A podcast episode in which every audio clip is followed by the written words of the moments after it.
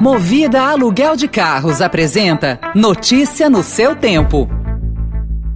Veloy é a solução completa que você precisava para gerir sua frota.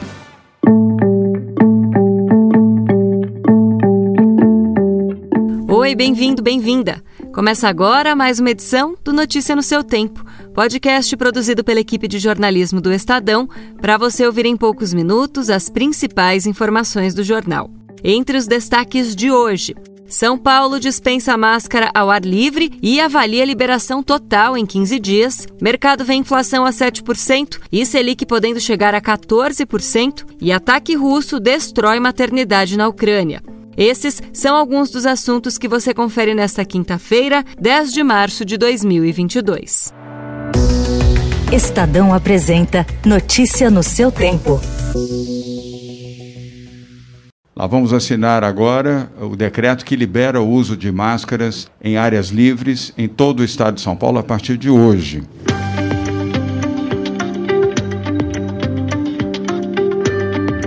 O Estado de São Paulo desobrigou ontem o uso de máscaras ao ar livre e para alunos, professores e outros funcionários nos espaços abertos das escolas, mas manteve a exigência nas salas de aula e locais fechados, conforme havia adiantado o Estadão. A medida já em vigor abrange também centros abertos para eventos, autódromos e áreas correlatas. Os estádios de futebol também poderão voltar a ter 100% do público. Ontem mesmo, a capital já regulamentou a medida por decreto. O coordenador do Comitê Científico do Estado, João Gabardo, no entanto, fez algumas ressalvas. Pessoas com sintomas gripais, elas devem continuar utilizando a máscara em qualquer situação, em qualquer local. As pessoas que não são vacinadas, devem continuar utilizando as máscaras. Os imunodeprimidos e as pessoas que têm doenças crônicas que a colocam em situações de risco, também têm essa orientação eh, do Comitê Científico, como uma recomendação,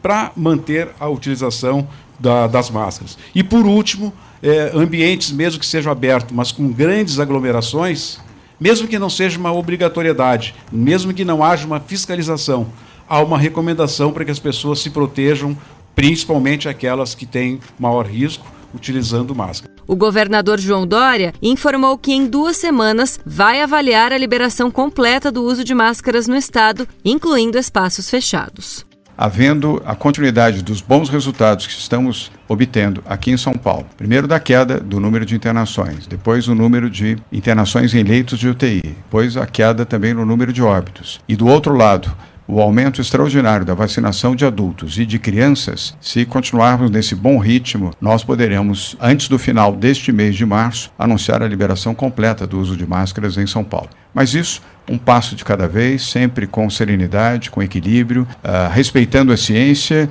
e observando os dados todos os dias.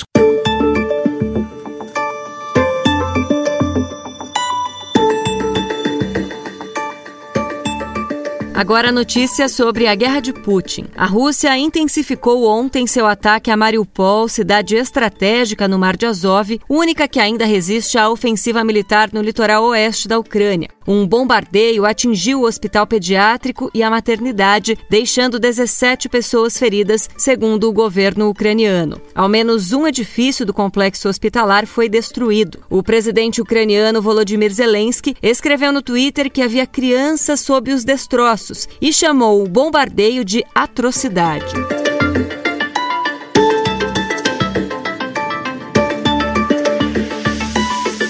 Apesar do ataque, a Rússia disse ontem ter visto progresso nas negociações com a Ucrânia, duas semanas depois do início da invasão ao país. Em meio a conversas intermediadas pelos governos de Belarus e Turquia, os chanceleres russos Sergei Lavrov e ucraniano Dmitry Kuleba devem se reunir hoje para discutir novos passos para o fim do confronto. O Kremlin diz que já não exige deposição do presidente ucraniano.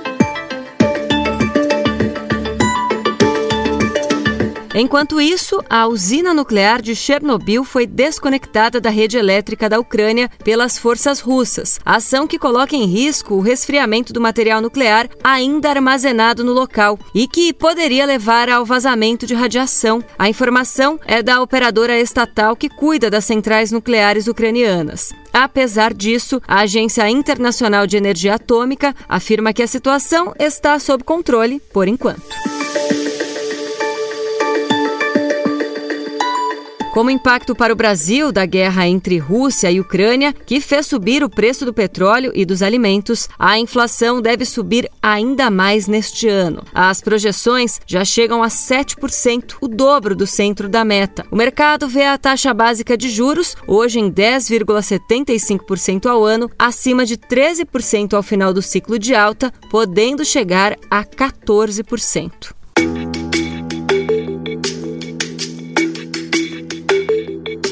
O Congresso manteve em segredo os verdadeiros padrinhos das emendas do orçamento secreto e deixou os recursos à mercê dos acordos com o governo em troca de votos no legislativo. A Comissão Mista de Orçamento lançou ontem um sistema para registrar a indicação das verbas, uma exigência do Supremo Tribunal Federal. Mas a divulgação do nome dos parlamentares que apadrinham os recursos se tornou optativa. O movimento contraria a decisão do STF, que determinou ampla publicidade as indicações.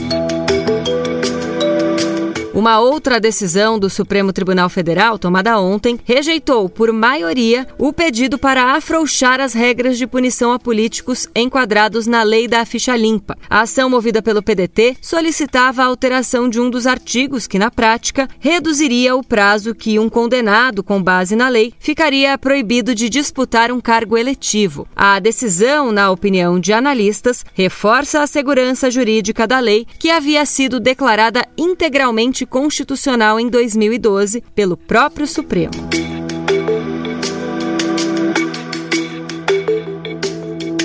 Falando em eleições, um personagem desconhecido da política ganhou destaque na rotina de Jair Bolsonaro e no círculo restrito da família do presidente. O pecuarista Bruno Scheid, de Ji-Paraná, em Rondônia, apontado como principal responsável por uma arrecadação de campanha para a reeleição junto a um grupo de ruralistas, tem a porta aberta ao epicentro do poder federal. Ele surpreendeu o meio político ao revelar intimidade com as duas pessoas de maior intimidade com o presidente presidente, a primeira-dama Michele Bolsonaro e o filho e vereador Carlos Bolsonaro, dos quais poucos conseguiram se aproximar. Notícia no seu tempo. Agora esporte. Encerrou, chega Modric.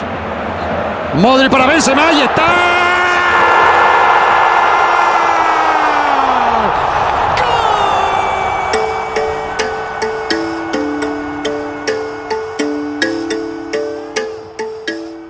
Paris Saint-Germain de Lionel Messi, Neymar e Mbappé vai ter que esperar a próxima temporada para tentar finalmente conquistar a tão sonhada taça da Liga dos Campeões da Europa. Ontem, no jogo de volta pelas oitavas de final, no Santiago Bernabéu, o Real Madrid venceu por 3 a 1 de virada com uma atuação inesquecível do atacante francês Benzema, que marcou os três gols da classificação da equipe. Foi um partido muito difícil, pero del inicio empujamos hasta el final y al final merecemos la victoria y la calificación.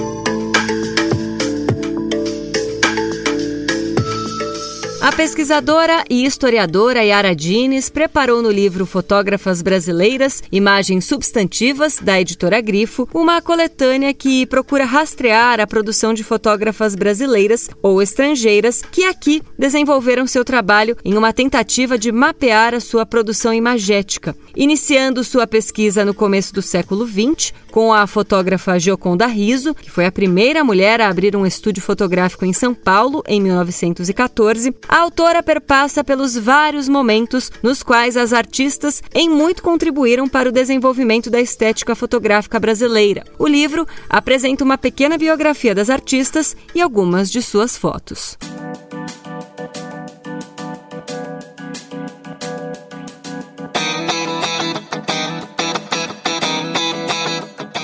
Essa foi mais uma edição do Notícia no seu tempo. A apresentação e o roteiro são meus, Adriana Simino. A produção e a finalização da Mônica Herculano. O editor de núcleo de áudio é Emanuel Bonfim. Muito obrigada pela sua escuta e até amanhã.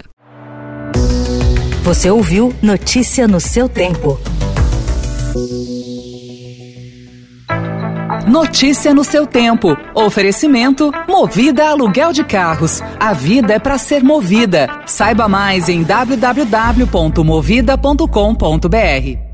Procurando a rota mais inteligente para gerir sua frota? Veloy é a solução completa que você precisa. Acesse veloy.com.br/empresa e descubra um caminho prático e eficiente para a gestão da sua empresa.